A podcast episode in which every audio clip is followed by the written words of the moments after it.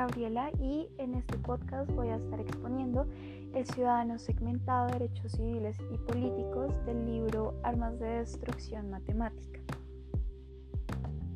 Entonces para empezar vamos a tocar el tema del mundo virtual en nuestra era y cómo nosotros actuamos con este y las implicaciones que esto trae en nuestras vidas cotidianas. Por ejemplo, hay un estudio que dice que dedicamos cuatro minutos menos a las conversaciones cara a cara que las que tenemos por, eh, digamos, Facebook o WhatsApp o Instagram. Y entonces es cuando volvemos a estas redes sociales, unos medios de comunicación preferidos a ese contacto humano.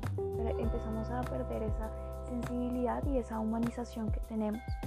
También tenemos que decir que a través de estas redes sociales hay una manipulación a través de la estimulación y la presión a las personas. Más adelante lo vamos a ver cuando estemos desglosando el tema de Facebook como un laboratorio humano y de Google. Y pues también en nuestro mundo virtual hemos visto cómo la identidad se ve afectada de distintas maneras. Por ejemplo, las identidades ahora son cambiantes, ¿sí? siempre han sido cambiantes, pero es según contextos y dinámicas de experiencia. Por ejemplo, en Internet es muy fácil crear otras identidades a las que realmente se tienen y cambiar creencias y hacer discursos y narrativas que se condicionen al medio o el espacio en el que se quiere encajar en medio de este mundo virtual. Ahora sí, pasemos a hablar de Facebook. Como anteriormente lo he dicho, eh, Facebook abre, una plataforma de esa socialización virtual, ¿sí? Y en medio de este se dan unas comunicaciones pues muy importantes y unas conversaciones eh, con una información muy valiosa.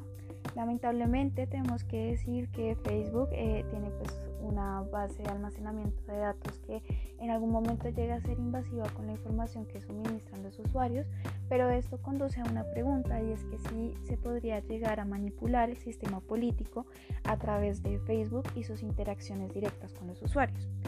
Entonces, por ejemplo, está el megáfono del votante, que fue una estrategia de Facebook, que pues lo vemos que nace como una estrategia muy inocente y de hecho de un carácter político bueno y fundamentado en el deber ciudadano, que era pues animar a, cumplir este deber, ¿no? El de ir a votar en las elecciones.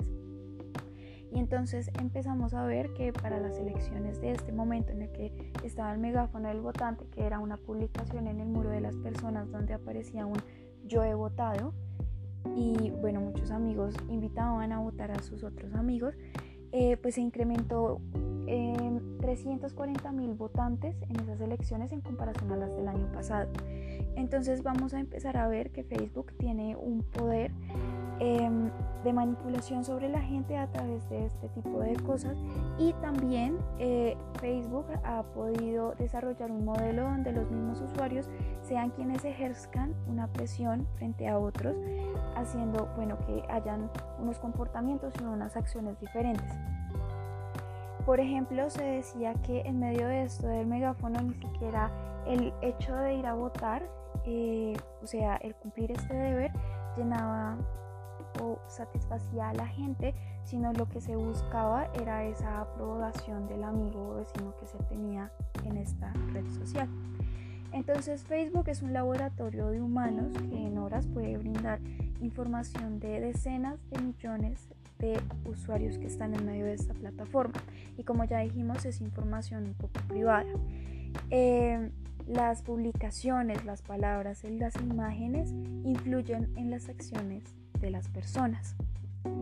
Estas empresas eh, pues tienen un poder grandísimo, como ya lo dijimos, en el actuar de las, de las personas y también en el suministrar información. Entonces hay un condicionamiento de acciones, ¿sí? Ese es el poder que busca Facebook en este momento. Además de que estas empresas tienen que, bueno, ser como amigos o hacer un tipo de pactos en medio de ese sistema político para que no haya una regularización tan eh, bueno, abrasiva en medio de sus políticas y sus bases de datos. Entonces estos empiezan a inyectar, eh, aparte de dólares, el hecho de poder utilizar Facebook como un mecanismo de publicidad para las elecciones y los votantes. Pero entonces, ¿cómo se conseguiría que Facebook eh, tuviera una influencia mayor en medio de las personas? Entonces vamos a estar hablando del algoritmo y las alteraciones a este tipo de algoritmos y vemos que cuando hay alteraciones en medio de campañas políticas como ya ha ocurrido en Estados Unidos, pues se van a priorizar algunas ah, eh, publicaciones, ¿sí? Van a aparecer en la entrada principal del muro de las personas, haciendo pues que atraiga la, eh, atraiga la atención de estas. Entonces esto empieza a romper o a fortalecer algunos imaginarios políticos que las personas ya tienen interiorizados. Entonces, estos imaginarios eh, van a ser en relación a la percepción. Un ejemplo de esto son las publicaciones que hemos visto sobre eh, los bombardeos a Palestina, eh, las personas iraníes de luto, los militares que pues rescatan a bebés en medio de estas guerras y pues diferentes cosas que nuevamente tratan de quitar estos imaginarios políticos a través de la percepción y el cambio de esta. Además, los usuarios de Facebook eh, somos muy ingenuos o creemos que Facebook mantiene unas relaciones sanas y el 62% desconoce que la aplicación sí interviene en esas publicaciones del muro que nos aparecen a nosotros. Es decir, no todo lo que comparten nuestros contactos va a aparecer en el muro, sino que según nuestra base de datos y el análisis ya establecido, van a aparecer ciertas eh, publicaciones que sean de nuestro agrado o que pues correspondan a un ideal del actuar por parte de Facebook y bueno, de lo que haya detrás de esto. En algún momento se hizo también un como un ejercicio en el que pues se quería ver si los estados de ánimo eran igual de contagiosos cuando eran en personas, también por plataformas digitales como lo era Facebook. Entonces, para esto se consiguieron dos grupos focales. En un grupo focal se priorizó información negativa. Esto se hizo a través de que el algoritmo reconociera cierto tipo de palabras y lo mostrara en esto. Entonces eran publicaciones con tintes depresivos, con eh, desesperanza y todo este tipo y para el otro grupo focal eran publicaciones de aliento, de esperanza, de felicidad y todo este tipo de cosas. Al final de esto se pudo pues, observar que sí, el estado de ánimo también es contagioso por medio de plataformas digitales y que estos estados de ánimo si se llegan a utilizar eh, pues en unas elecciones o en unas votaciones para de nuevo manipular eh, pues estarían en grandes riesgos. Pero no solo Facebook es el que tiene todo este poder, todo este, pues esta capacidad de base de análisis y de datos. Por ejemplo, está Google, donde bueno está su buscador y este buscador eh, ejerce una relación de poder entre el conocimiento, el saber y el brindar la información. Entonces, bueno, según las votaciones y todo este sistema eh, político, vemos que a veces este buscador va a priorizar ciertas páginas que favorezcan o no a un partido político. ¿sí? Entonces ahí estamos hablando de la democracia de la información y de qué tan accesible para ciertos grupos va a ser pues entrar a este tipo de información. Pero entonces también tenemos que hablar que estas plataformas digitales no solo han diseñado modelos para sí mismas, sino que también han dado y brindado nuevas herramientas a los políticos para que hagan una publicidad que abarque más y tenga mucha más fidelidad. Entonces tenemos el caso de Rooney cuando estaban en votaciones contra Obama y vemos entonces que bueno, aquí eh, hubo un problema en una reunión que él tenía, que era en la casa Leder, si no estoy mal. Y eh, bueno, tuvo una conversación donde demostraba realmente su opinión sobre, digamos, em, el, el, 47% de votantes que se suponía que estos pues solo buscaban eh, como ayudas en medio del gobierno y que el otro 53% debería ser quienes estuvieran enfocados a, esta publicidad. Pero esto era en medio de un grupo eh, de personas pues blancas privilegiadas que pues tenían todo el dinero. Entonces estos ideales quedaban, o sea, este discurso y esta narrativa que realizó Rumi en esta reunión, pues quedaba totalmente con estas personas porque tenían una misma línea ideológica. Pero habían infiltrados donde, bueno, fueron los camareros, el catering, y eh, bueno, ellos tomaron videos acerca de la reunión y de los comentarios que este personaje hacía. Y, bueno, ahí pues hubo un descontento de las personas y se pudo conocer estas opiniones. Pero entonces este caso nos muestra cómo los políticos tienden a desarrollar entonces unos discursos segmentados eh, que buscan complacer em, pues a la población, ¿sí? Entonces vamos a ver el marketing orientado al consumidor, que este se establece a través de grupos vocales nuevamente que tengan como ciertas características en común. Entonces que tengan, eh, no sé, un contexto socioeconómico parecido, una cultura parecida. Em, bueno, como que establecer una línea para hacer ciertos discursos, hacer ciertas publicidades para todo esto. Pero esto es el principio. Después se desarrolló las campañas de correo directo que ya mostraban eh, un estudio individual para hacer las publicidades de los partidos políticos pues quienes estaban en elecciones.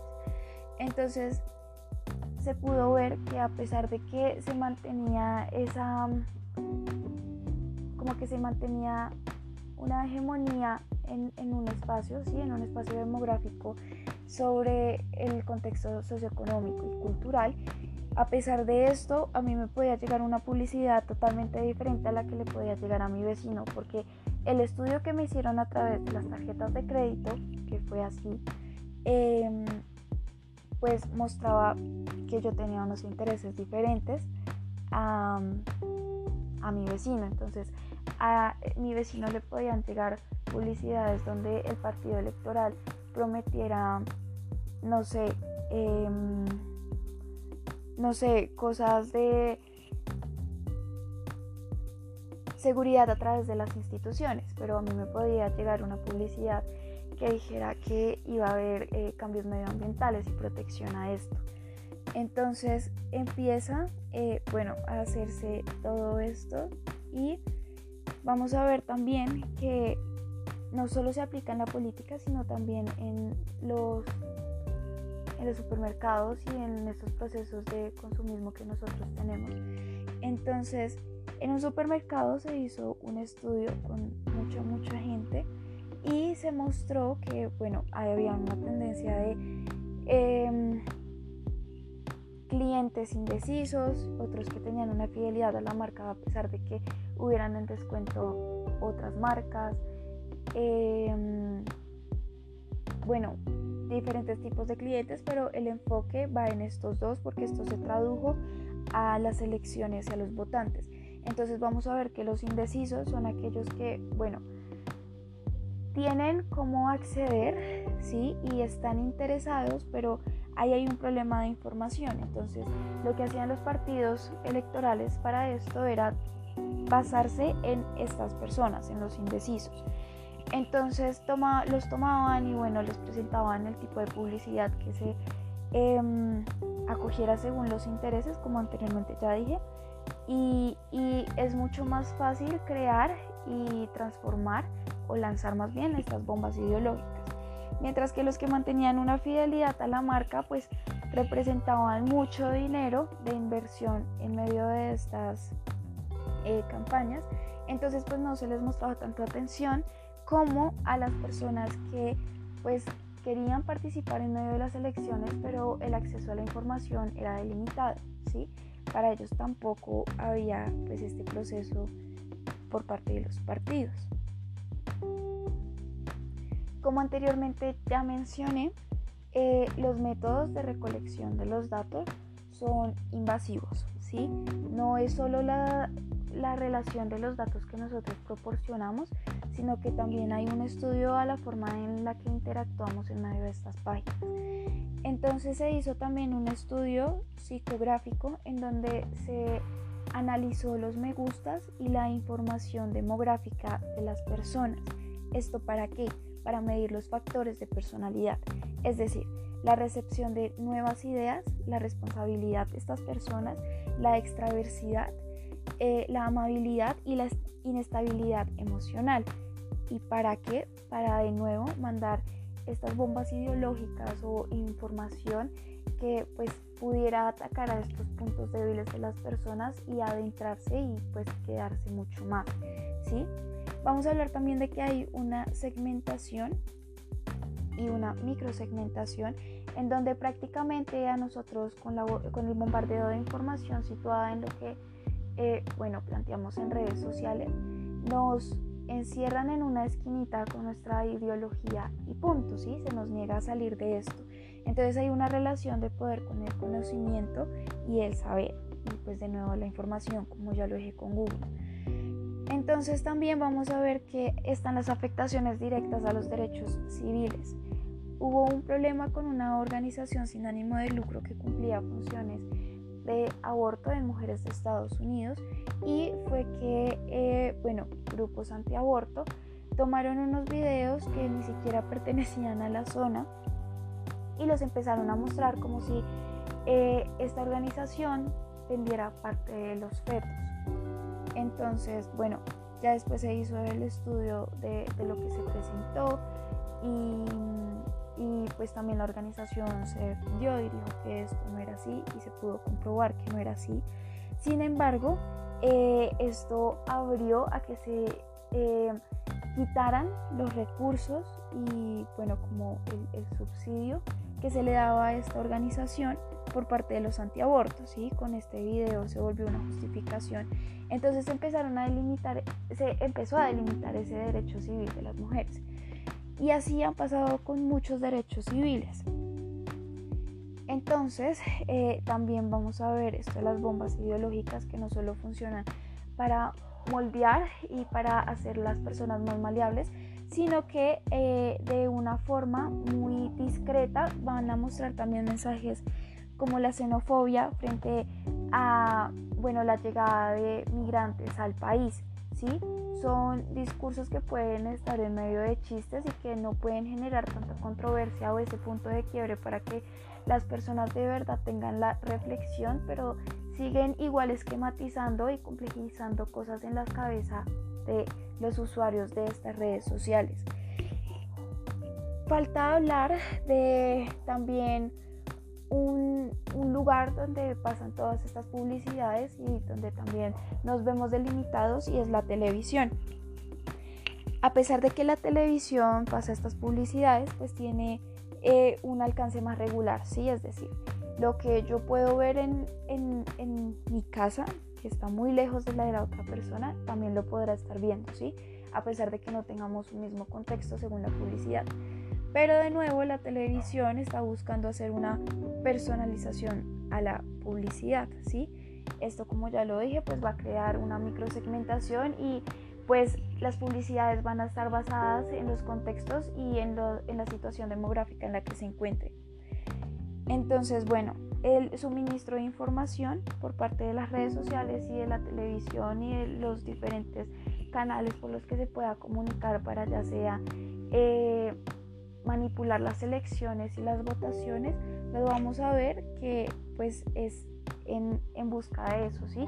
De la reacción y la acción de la gente. Entonces se nos va a dar como, como un par de gotas de información, van a medir qué tanto eh, aceptamos o qué accionar se tiene frente a esto, pero luego se va a terminar pues, cancelando. Y por último, eh, bueno, ya es para concluir y darle a la reflexión y es que estos modelos de ADM eh, pues todo el problema del que estamos hablando ahorita está situado en el mensaje político, ¿sí? En cómo la política se ha direccionado y cómo se busca más que eh, no segmentar, bueno, sí, más que segmentar, eh, volver a la persona individual, ¿sí? Entonces la reflexión va más hacia que estos modelos pueden ser muy buenos en el caso de no buscar esa segmentación ni microsegmentación, sino eh, priorizar los grupos vulnerables según la base de información que se puede tener y cambiar así ese mensaje político de individualidad y de cierre a esa humanización que nosotros tenemos.